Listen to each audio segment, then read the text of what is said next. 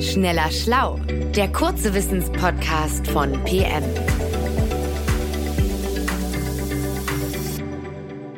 Hallo, schön, dass ihr dabei seid. Ich bin Rainer Haaf, Redakteur bei PM und mir gegenüber sitzt mein Kollege Manuel Opitz. Wir sprechen heute über einen ganz besonderen Tag und zwar den Muttertag. Der findet dieses Jahr am 14. Mai statt und mich interessiert, wer hat den Muttertag eigentlich erfunden? Also warum feiern wir ihn ausgerechnet am zweiten Mai-Sonntag, Manuel? Hi Rainer, das ist endlich mal eine Geschichtsfrage, auf die es eine relativ klare Antwort gibt. Ich warne dich aber schon mal vor, es gibt kein Happy End. Die Geschichte des Muttertags ist echt tragisch. Oh, dabei ist der Muttertag so schön. warum ist das denn tragisch?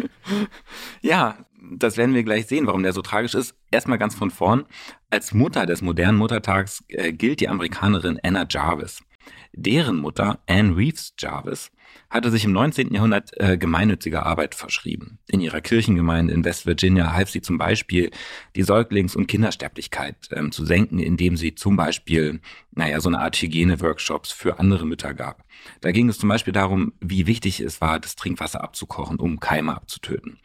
Jedenfalls kann man sich ganz gut vorstellen, dass diese Anne Jarvis ähm, sehr beliebt war. Okay, und äh, wie ist jetzt daraus der Muttertag entstanden? Ja, also ähm, diese Anne Jarvis, die hatte die Idee, ähm, einen Tag zu Ehren der Mütter einzuführen. Dafür hat sie auch gebetet, sie war strenggläubig. Und das bekam ihre Tochter Anna Jarvis mit. Nun starb Anne Reeves Jarvis allerdings am 9. Mai 1905, bevor ein Muttertag eingeführt worden war. Hm, okay, und dann lass mich mal raten, also ihre Tochter Anna, die wollte wahrscheinlich den großen Wunsch ihrer Mutter nach einem Muttertag verwirklichen, oder? Genau, Rainer. Die hat äh, diesen Wunsch der Mutter nicht mehr aus dem Kopf bekommen und hat dann alles daran gesetzt, das in die Tat umzusetzen. Ähm, und tatsächlich schon 1906, zum ersten Todestag von Anne Reeves äh, Jarvis, brachte die Tochter Anna die Kirchengemeinde in West Virginia dazu, eine kleine Gedenkfeier für ihre Mutter abzuhalten. Und daraus wurde bald eine offizielle Gedenkfeier für alle Mütter. Die fand immer am zweiten Mai-Sonntag statt, weil dieser Tag, naja, eben recht nah am Todestag von Anne Reeves Jarvis war.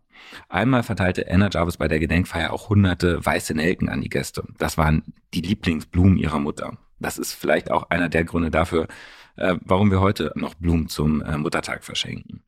Jedenfalls setzte sich Anna Jarvis fortan für einen landesweiten Tag der Mutter ein. Zum Beispiel mit Zeitungsartikeln oder auch Briefen an Politiker.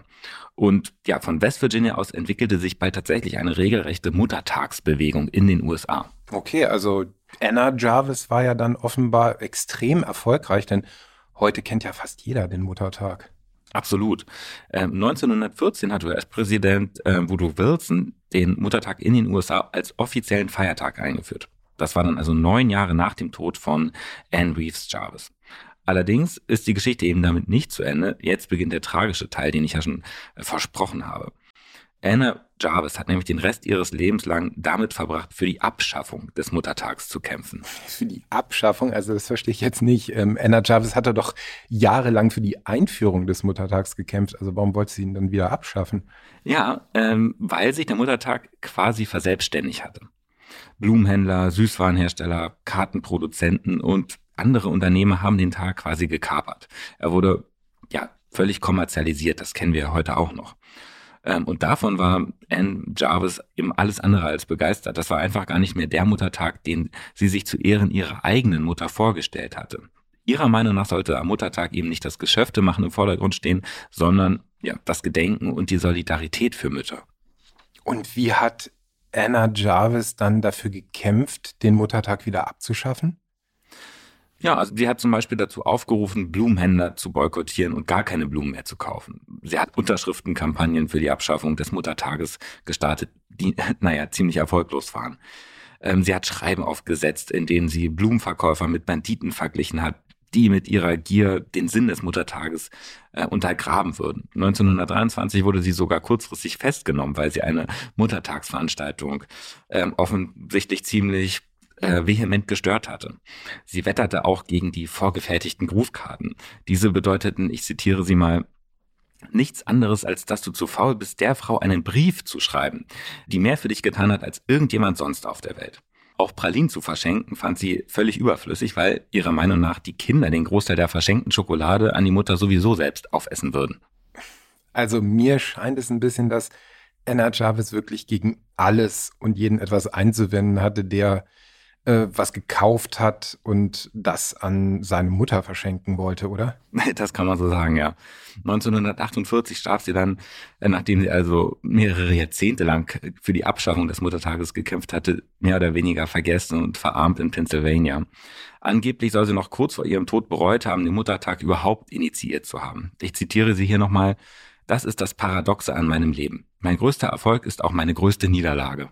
Oh Mann, also was für eine tragische Geschichte. Also, naja, man kann vielleicht zumindest sagen, dass Anna Jarvis bis zu ihrem Tod ja ihren Prinzipien treu blieb. Aber was mich noch interessiert, ähm, ja, der, der Muttertag ist ja ähm, trotz der Proteste von Anna Jarvis, also weltweit heute verbreitet. Wie ist er eigentlich in Deutschland bekannt geworden? Weil häufiger ist ja zu lesen, dass die Nationalsozialisten was damit zu tun hatten. Also äh, tatsächlich hat sich der Muttertag von den USA aus dann weltweit verbreitet.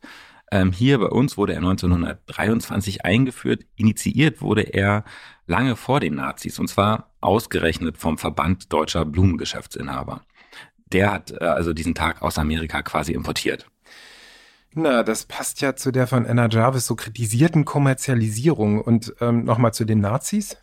Ja, die haben den Muttertag dann schließlich also der dann schon da war in Deutschland, äh, für ihre Zwecke entdeckt und missbraucht, muss man sagen. Sie haben den Tag 1934 zum offiziellen Feiertag erklärt und naja, besonders kinderreiche Mütter als Heldinnen des deutschen Volkes gefeiert. Die Mütter sollten für den ja, sogenannten arischen Nachwuchs sorgen.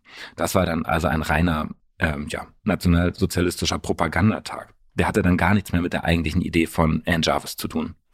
Okay, ich verstehe. Auf jeden Fall danke Manuel für diese Infos. Das ist ein, für mich zumindest ein völlig neuer Blick auf den Muttertag. Vielen Dank auch fürs Zuhören und wir sagen jetzt Tschüss und bis zum nächsten Mal bei Schneller Schlau. Tschüss. Schneller Schlau, der kurze Wissenspodcast von PM.